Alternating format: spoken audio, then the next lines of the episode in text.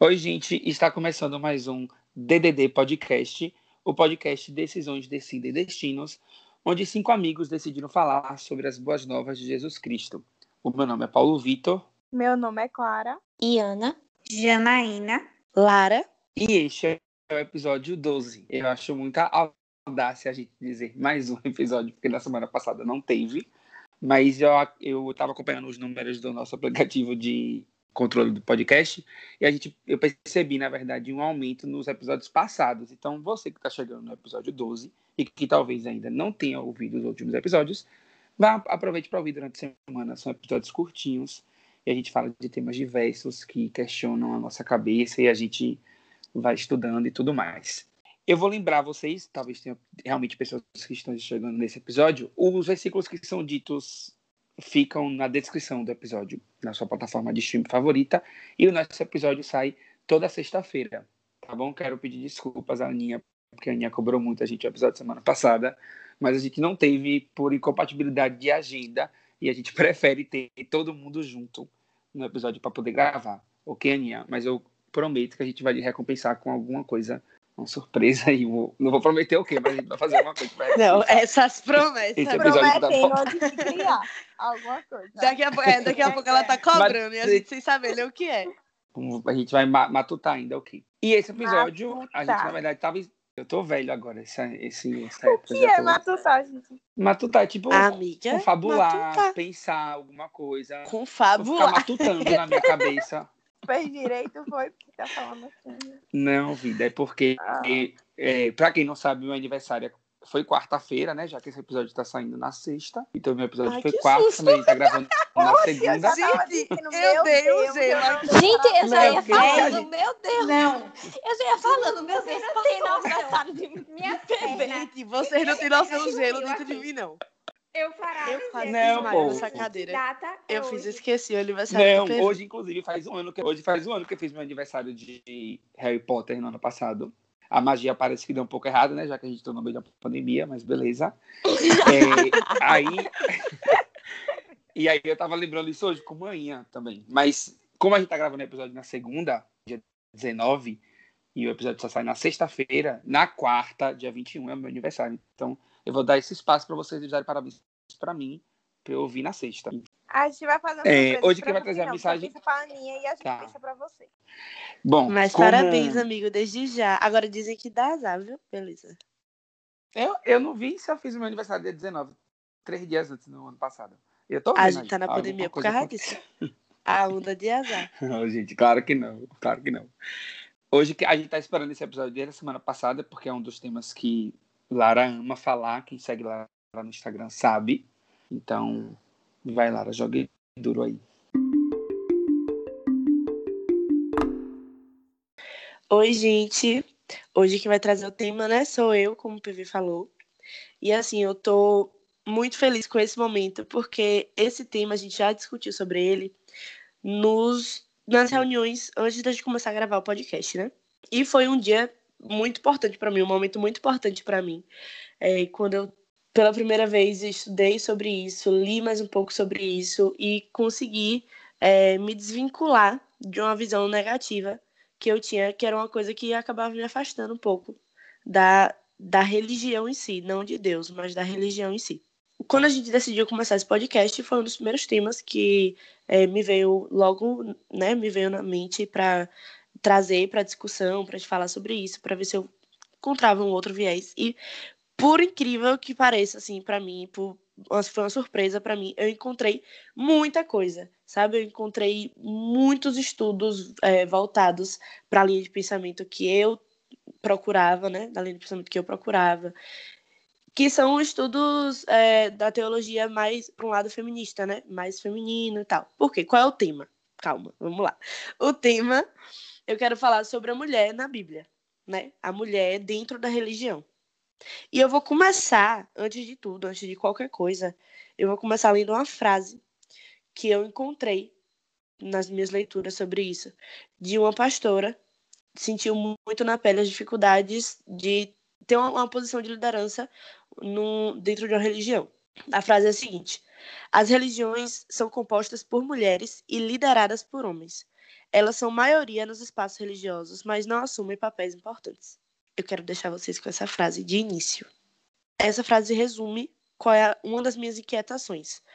Por que as mulheres, sendo maioria nos espaços religiosos, elas não assumem é, posições né, de liderança? Tem uma justificativa. E essa justificativa é justamente a base, é, vem né, da, da, de, todas a, de todo um, um sistema de funcionamento que é injusto quando se fala das diferenças de direitos e das diferenças é, sociais entre mulheres e homens. É, eu acredito que uma grande parcela da culpa, da grande parcela não, a parcela da culpa das mulheres não terem visibilidade dentro do, dos meios religiosos e dentro de tempos e tudo mais que a gente presencia de forma muito clara e não precisa nem explicar, nem dar exemplo sobre, é porque existem diversos versículos, diversas passagens bíblicas que foram escritas, foram interpretadas de uma forma totalmente errada, né? Tanto que tem pessoas na, na igreja que se rebelam contra esse pensamento machista e culpam, inclusive, Paulo, por exemplo, o apóstolo Paulo, pelas declarações de Efésios, de mulher ter que ouvir calada, essas coisas que geralmente a gente já até discutiu nos últimos, no, nesse episódio, quando ainda não existia podcast. É, a Bíblia ela traz muito essa interpretação machista, mas como a gente já teve uma discussão prévia sobre isso, eu acredito que Lara vai trazer isso mais lá na frente. Então, vai, amiga, depois a gente volta. Justamente é bem por aí que eu quero que eu quero falar, amigo. Todo esse sistema, né, de, de injustiça, como, como eu falei, em relação a, ao posicionamento de, de ao posicionamento não, é posicionamento mesmo, né? O posicionamento e os direitos de homens e mulheres na igreja ou fora da, da igreja é, se dá à nossa estrutura social, né? Que não vem de hoje, que é muito antiga, que é uma estrutura patriarcal, é uma estrutura que oprime mesmo né, as mulheres. Acho que uma das fontes, pronto, uma das fontes de, de que você pode ter claro, né, essa composição social, esse funcionamento, é em algumas partes da Bíblia. Eu vou trazer como exemplo, e assim, foi uma das partes que me, me pegou para eu conseguir passar para vocês a minha interpretação e um exemplo de como na Bíblia a gente tem que olhar não só para o que está escrito, mas para o contexto social da época. Foi quando eu pesquisando, né, em quais partes da Bíblia tinham é, versículos sobre mulher, que falavam, faziam alguma, né, alguma referência a isso tal. E aí eu encontrei um Pedro capítulo 3, no, no versículo, versículo 1 e 2. Os versículos 1 e 2 falam o seguinte: do mesmo modo, mulheres, sujeitem-se a seus maridos, a fim de que, se algum, alguns deles não obedecem à palavra, sejam ganhos sem palavras pelo procedimento de sua mulher, observando a conduta honesta e respeitosa de vocês. E aí falam sobre é, que a, depois fala sobre que a beleza de vocês não deve estar nos efeitos exteriores, como cabelos trançados, joias de ouro. Mas aí eu fiquei me perguntando, eu vou voltar e eu vou ler o contexto de todo de toda essa história, né? E aí eu fui para Pedro 2 lá no finalzinho, versículo 17 e 18. Nesse versículo ele fala o seguinte: Tratem a todos com devido respeito, amem os irmãos, temam a Deus e honrem o rei. Escravos, sujeitem-se a seus senhores com todo o respeito, não apenas aos bons e amáveis, mas também aos maus. Qual é a, a associação que eu quero fazer? É no nosso contexto social, quando a gente para para pensar em, em, tudo que já foi superado, né? Tudo que já foi que já evoluiu na nossa sociedade, vamos dizer assim, é muito inimaginável, é muito absurdo falar em escravidão, apesar de ainda existir traços, de ainda existir, né? Enfim. Mas a escravidão como existia antes é algo que hoje em dia, pelo menos para a maioria das pessoas, a gente abomina, né? É, é um pouco inimaginável. Então, assim, nesse mesmo contexto, a gente traz essa ideia da mulher submissa, enfim, todos esses outros, esses outros trechos da Bíblia que a gente é, conhece, né? Ou então, se não conhece, eu vou ler mais um. Timóteo, capítulo 2, versículo 11. A mulher deve aprender em silêncio com toda a sujeição. Não permito que a mulher ensine, nem que tenha autoridade sobre o homem. Este, esteja, porém, em silêncio. E tem outra, outro trecho que é bem parecido também, que é não permitindo que a mulher fale na, na, na igreja, né? Nos momentos lá de oração eu, eu trouxe esse exemplo para falar assim que a gente precisa ver o, o, contexto de uma da Bíblia. Se a gente lê falando sobre escravos. E hoje a gente não traz para a atualidade, porque a gente já superou, entre aspas, né, esse momento de escravidão na nossa sociedade. Hoje a gente sabe que é, não é humanamente aceitável existirem escravos na nossa sociedade, pelo menos na nossa sociedade mesmo, aqui onde nossa cultura. É, é da mesma maneira a gente pode enxergar que outras coisas que são ditas na Bíblia não cabem mais também no nosso contexto. O olhar através dessa perspectiva que Lara trouxe é muito engrandecedor para quem é, para quem tem medo de estudar a Bíblia, né? Porque tem, tem, às vezes a gente fica com um certo receio, porque tem muitos, muitos estudiosos, muitas pessoas que são religiosas, que levam da letra. E aí a gente fica meio assim, com relação à Bíblia, com medo, por achar que você vai ler ali, se você for é, estudar, tudo vai ser pecado, e tipo, você não vai poder fazer isso, você não vai poder fazer aquilo, senão você vai para o inferno, como a gente até já discutiu no episódio de pecado. Mas quando você para para analisar nessa perspectiva de que, tipo assim, você não precisa é, levar tudo ao pé, da, ao pé da letra, porque são outros tempos, é outra época, outra vivência.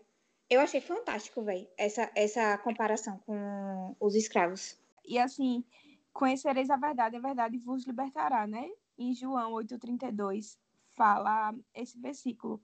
E ele cabe em tantas situações. E eu acho que é, a partir do momento que a gente se coloca numa posição de estudar, entender, aprender e extrair né, a nossa interpretação em cima do texto que a gente está lendo ali na Bíblia, a gente é, se liberta de amarras que a gente teve é, durante toda a nossa vida. Então, esse versículo eu acho que ele cabe em, tantos em tantos momentos que, inclusive, nessa, nessa situação que você trouxe, e Lara está trazendo esse tema, né?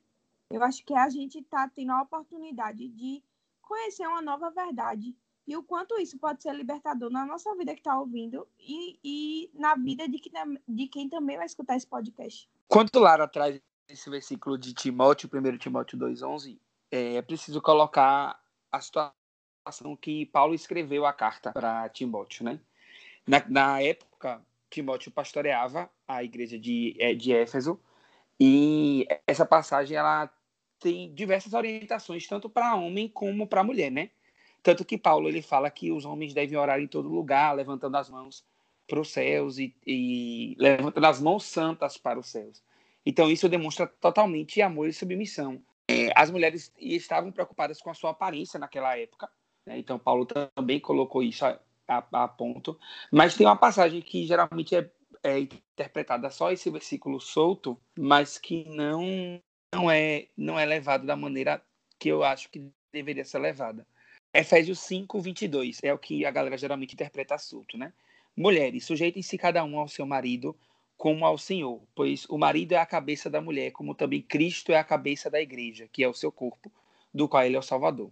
Só que o versículo seguinte, no versículo 25, fala assim: Maridos, amem cada um a sua mulher, assim como Cristo amou a igreja e o entregou-se por ela. Então, além, trata da submissão da mulher, mas coloca também a submissão do homem. Tipo, é para amar da mesma forma que Cristo amou a igreja. O que foi que Cristo fez? Cristo morreu por nós, então Cristo morreu pela igreja dele, entendeu? Então, eu acho que quando pega esse versículo solto, esquece da submissão que o homem deve ter pela sua mulher. Então, como é que o homem quer que a mulher, entre aspas, né, ouça calado dentro de casa, mas o homem não respeita a sua mulher, não se entrega à sua mulher como Cristo entregou à igreja? Ele fala, né, é, 5:21, sujeitando-vos uns aos outros no temor de Cristo. Então, é justamente isso que, que PV acabou de falar, né? É, é a mulher se sujeitando ao o homem, o homem se sujeitando à mulher e os dois se sujeitando principalmente a Cristo. Quando a gente vai para ao pé da letra e, e pega para interpretar uma, uma questão ipsis litre e também assim sem levar em consideração os costumes da época, né?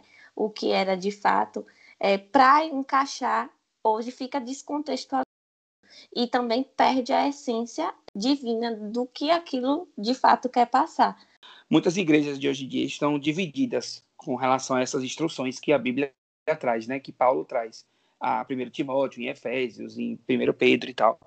Mas a gente precisa ter, ter consciência que, seja qual for a nossa visão, né, qual seja o tom que domina essa passagem de Deus, na verdade, assim, o tom que domina a passagem de Deus é que o culto a Deus deve ser livre de qualquer tensão. Então, essas confusões não devem ser para, não devem ser trazidas à tona numa igreja. Essas separações não devem ser trazidas à tona na igreja, porque foge do tema central, que é Cristo, como a gente já falou em outros episódios. Então, os, o culto de adoração a Deus ele deve ser livre de qualquer tensão ou distração baseada em gênero. Isso é total. Isso segregado na verdade, é totalmente diferente do que Cristo veio fazer.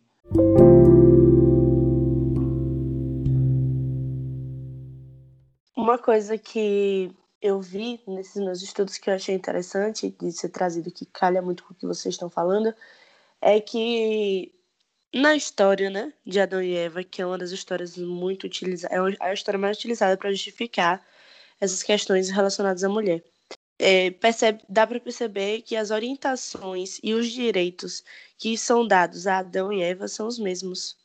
Apesar deles existirem com corpos diferentes e, não sei, organismos diferentes, sabe? As orientações e os direitos dados são os mesmos. A, a princípio, no início da história, você vê uma, uma equidade, né? No depois, quando, enfim, na, quando Jesus é, vem e nas suas vivências você percebe ele equidade no sentido também de como ele trata, né?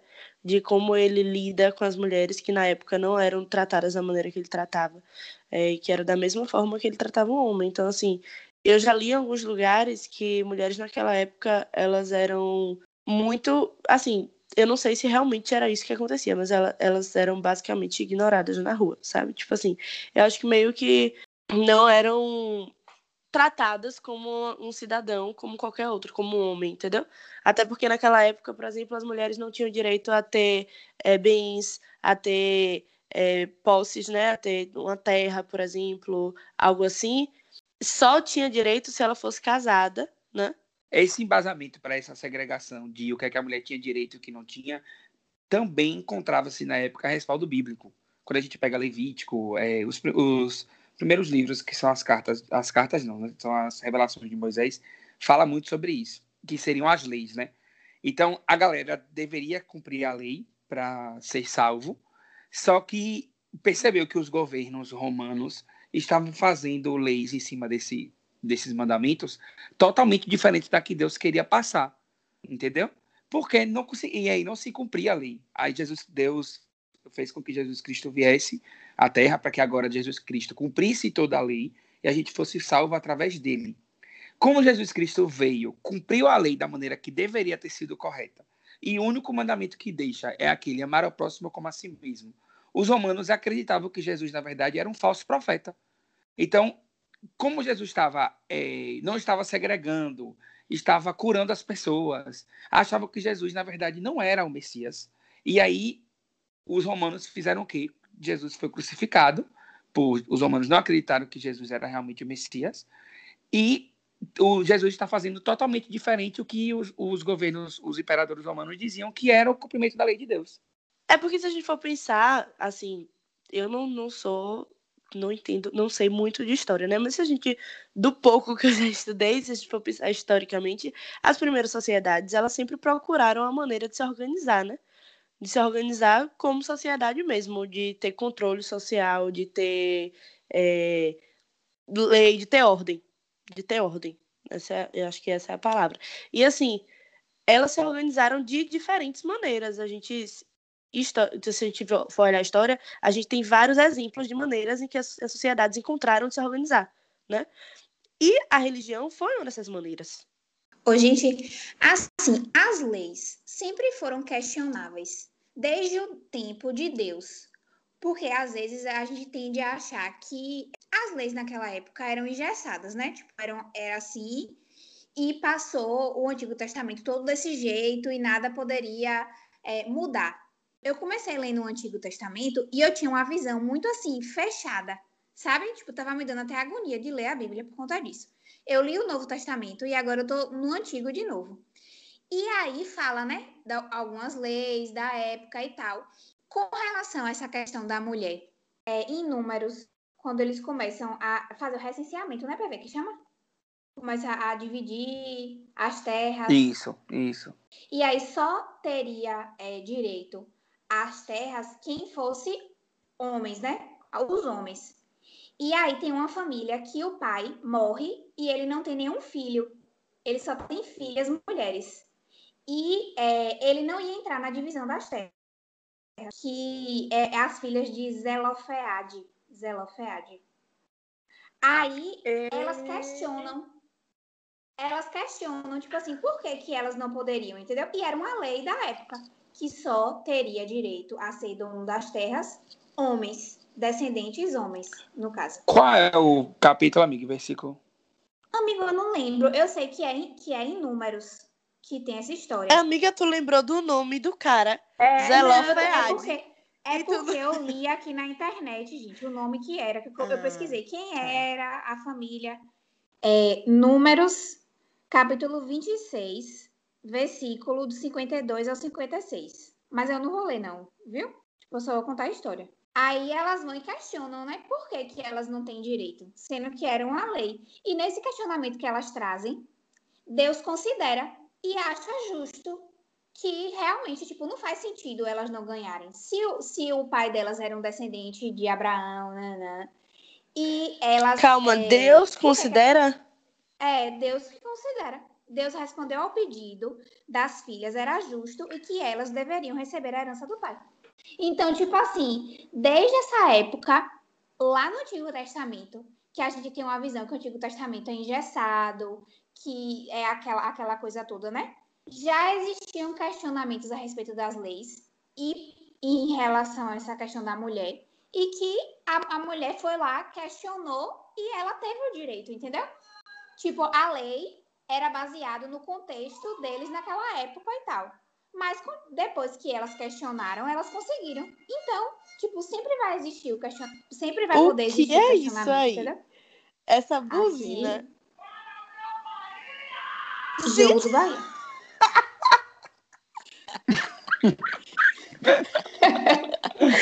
Jane fala no apartamento, amiga. Tem alguém aí Ah, no teu apartamento. Uma, uma entrevista que eu encontrei, que, foi, que é exatamente a entrevista da, da pastora, né? Da, da, da minha frase, da frase que eu iniciei o, o podcast, a gravação. Ela fala que ela sentiu né, na pele os, os preconceitos e as dificuldades que uma mulher enfrenta para é, estar no, numa posição de líder, né? Dentro da, da igreja. Que todos questionavam como a mulher, como a mulher podia estar à frente de um ministério, e inclusive de seu marido, ser o cabeça da família.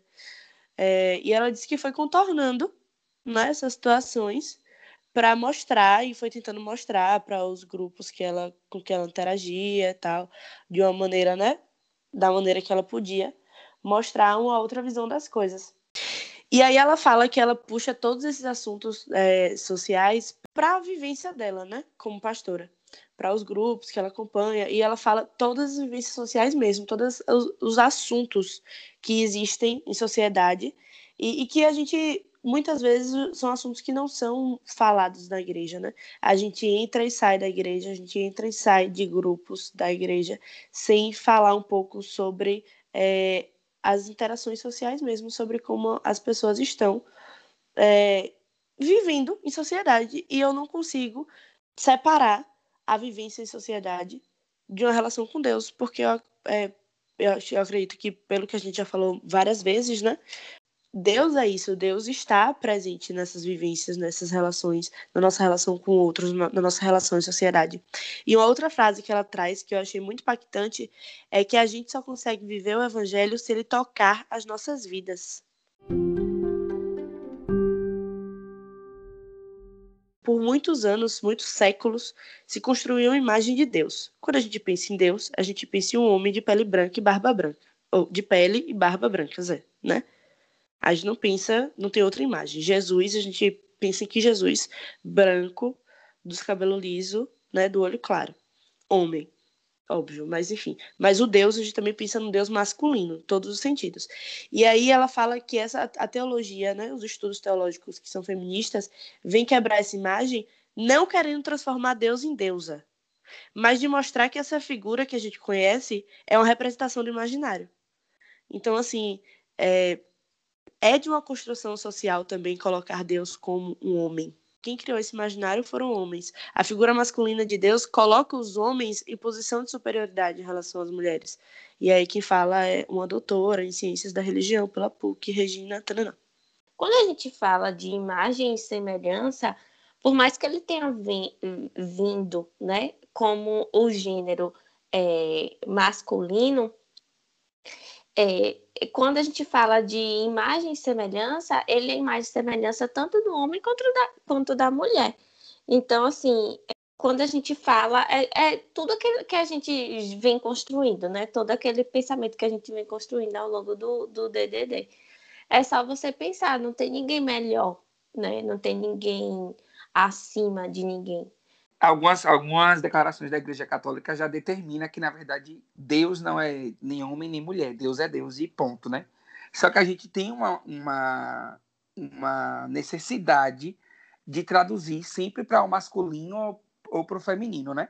Aí vocês estavam falando aqui, eu estava pesquisando. Já existem versões da Bíblia que trazem assim, tipo, passagens como venha para nós, mãe, sabe? Tipo, já tirando essa associação de, de uma imagem de Deus como algo. Porque sempre choro, traz a terminologia o pai, né? Alguma coisa assim. E aí, e outros grupos religiosos, no início dessa estruturação do cristianismo, parece que acreditavam especificamente que Deus tinha algumas manifestações femininas, muito mais do que masculinas. Mas, assim, sempre teve essa exclusividade de se referir como o Senhor, Ele, o Pai, né? Mas esses termos aí é uma coisa que não é para a gente é, bater nessa tecla. Assim, eu acho que a gente acaba predominando o uso do termo no gênero masculino, mas mais para ter um, um, gênero como de algo divino.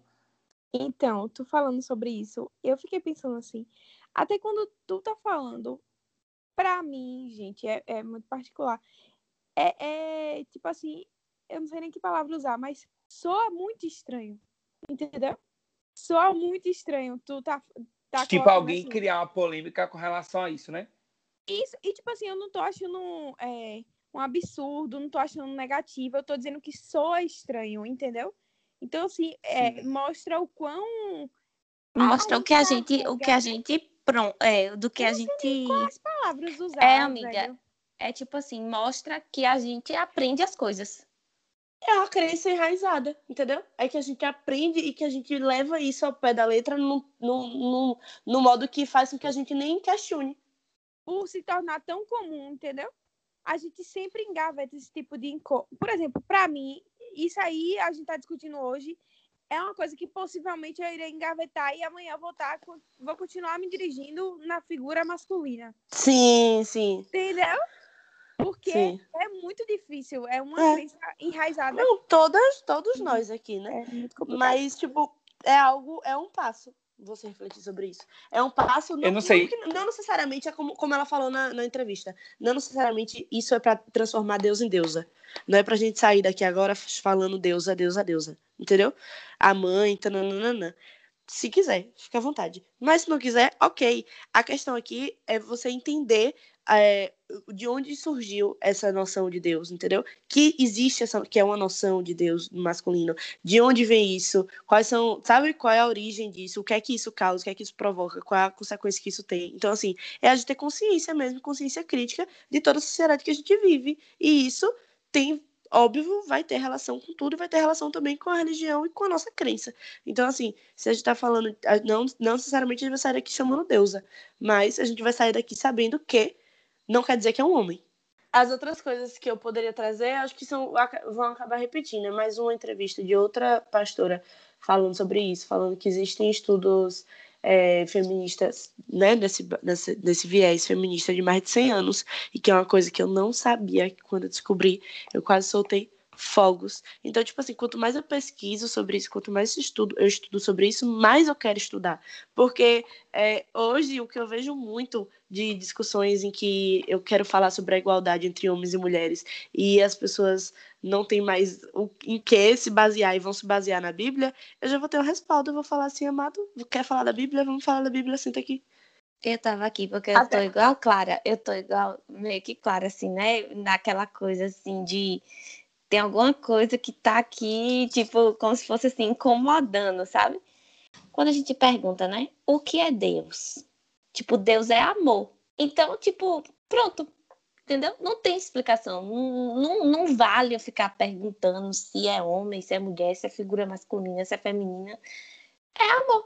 A Ariana Grande tem uma música que bota tanto a, a dominação da, da mulher sobre qualquer coisa em relação ao relacionamento de homem, que o nome da música é é God is a Woman. Então, minha dica para ouvir é essa. Só fazer uma consideração para finalizar é que eu quero dizer que esse tema, a importância desse tema também, que assim a, a extrema importância desse tema, também se deve ao fato de que é, muitas mulheres vivem em situações de vida que elas acham que devem estar nessa situação porque é bíblico, sabe? Porque está na Bíblia, porque tal ensinamento bíblico disse que elas devem agir assim, que elas devem aceitar isso, que elas devem aceitar aquilo, elas devem estar tá numa, sabe? Em posições de submissão mesmo, de a gente fa vou falar isso muito dentro de casamento, sabe? Então assim, mais do que tudo, a gente ter essa visão, essa outra visão das coisas é também uma liberdade para muitas mulheres, se não para todas. Finalizando mesmo, é só um versículo da Bíblia que é de Gálatas 3, versículo 28, que fala assim: Não há judeu nem grego, escravo nem livre, homem nem mulher, pois todos são um em Jesus Cristo.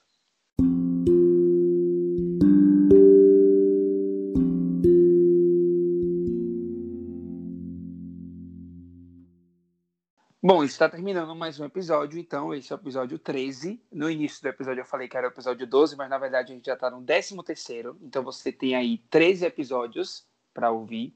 Então quem está na sua plataforma de streaming que ainda não ouviu, ouça, tá bom? A gente siga também a gente, a gente nas redes sociais, a gente está interagindo por lá com vocês também, é o ddd.podcast. Nosso episódio sai toda sexta-feira. E a gente está agora tentando fazer também numa periodicidade um DDD Dicas na verdade, eu não sei como é que a gente vai conseguir indicar onde você vai assistir esse filme, mas não tem na Netflix, não tem em nenhum outro serviço de streaming que a gente tem acesso aqui. Mas assistam o filme As Crônicas de Nárnia, o primeiro, que é O Leão, a Feiticeira e o Guarda-Roupa. Procure esse filme para assistir, que a gente vai fazer um episódio diferenciado no próximo. A gente vai trazer a versão, a visão cristã desse filme, vai contar um pouco dessa história e vai valer muito a pena. Sério mesmo mas procure onde assistir. Tentem não encontrar meios piratas, mas eu acho que não vai ter jeito. Sexta-feira sai o episódio, né? Então. É, então até sexta. Você deve estar ouvindo a gente até. sexta. Até, gente. Beijos. Fiquem com Deus. Fiquem com Deus. Até, Tchauzinho. gente.